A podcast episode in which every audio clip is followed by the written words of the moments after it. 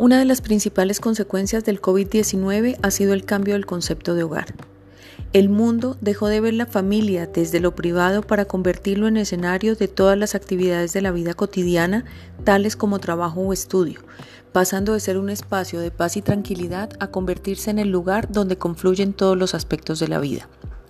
La pandemia combinó la esfera privada y la vida laboral, confinando a las personas a un mismo espacio donde la rutina, la incertidumbre, el temor, la tristeza o la rabia han generado cambios sustanciales en el comportamiento de los miembros de la familia, demostrándonos a las malas que posiblemente no estábamos preparados para compartir.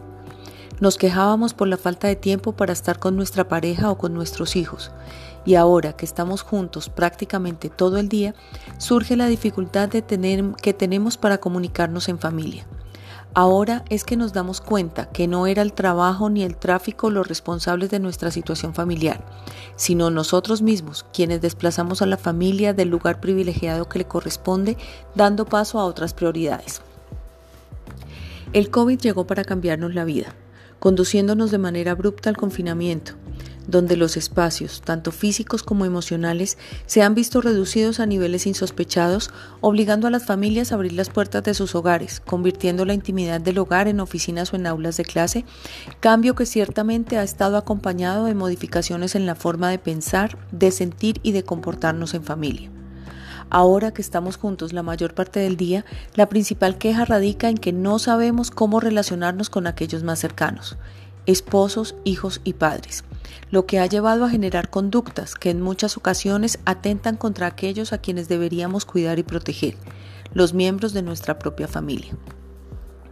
Este cambio en la forma de percibir la familia viene acompañado de sentimientos sobre el futuro que en muchos casos se traduce en temor, en incertidumbre, en pérdida de libertad de autonomía para la movilidad, en temor hacia un posible contagio, tanto propio como de un ser querido, cambio en los hábitos y rutinas, tales como alimentación, sueño o actividad física, entre otras, y muy especialmente problemas de orden económico, producto de la pérdida del empleo por parte de alguno de los cónyuges, acompañado de gastos y de deudas que han derivado en serios problemas al interior de la familia, principalmente en violencia intrafamiliar.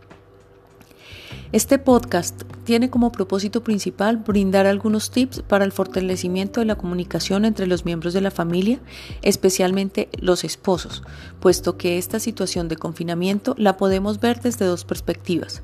O la capitalizamos a favor de la familia, aprovechando este espacio que la pandemia nos está brindando, o por el contrario, la convertimos en un escenario para generar conflictos y situaciones que puedan terminar afectando lo más valioso, que es nuestro hogar.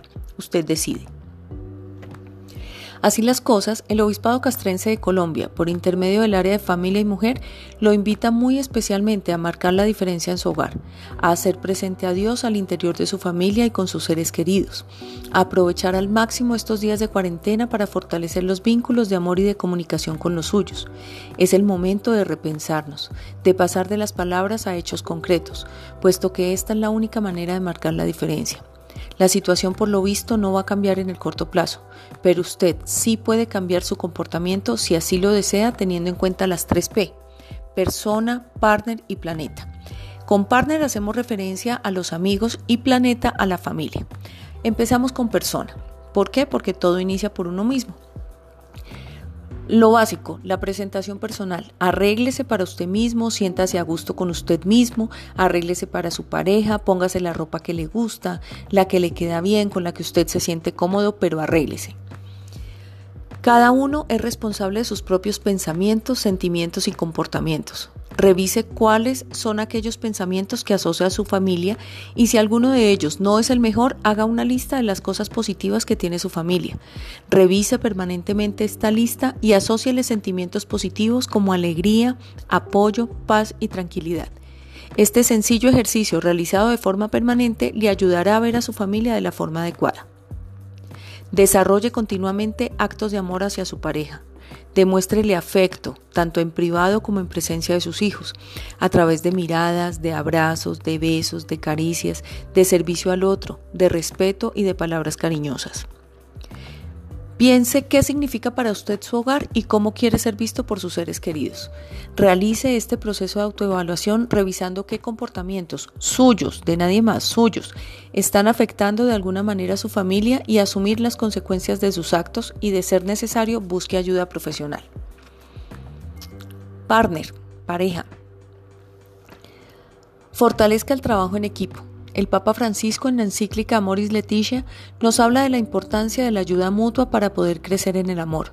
Por lo anterior, es muy importante que en pareja se apoyen mutuamente, que se conviertan, si aún no lo son, en los mejores amigos. Hablen, compartan sentimientos, compartan pensamientos, temores y demás. Desarrollen la complicidad. Ser pareja es ser cómplice. Apóyense mutuamente, conozcan sus sueños, ámense, acéptense, respétense y compréndanse.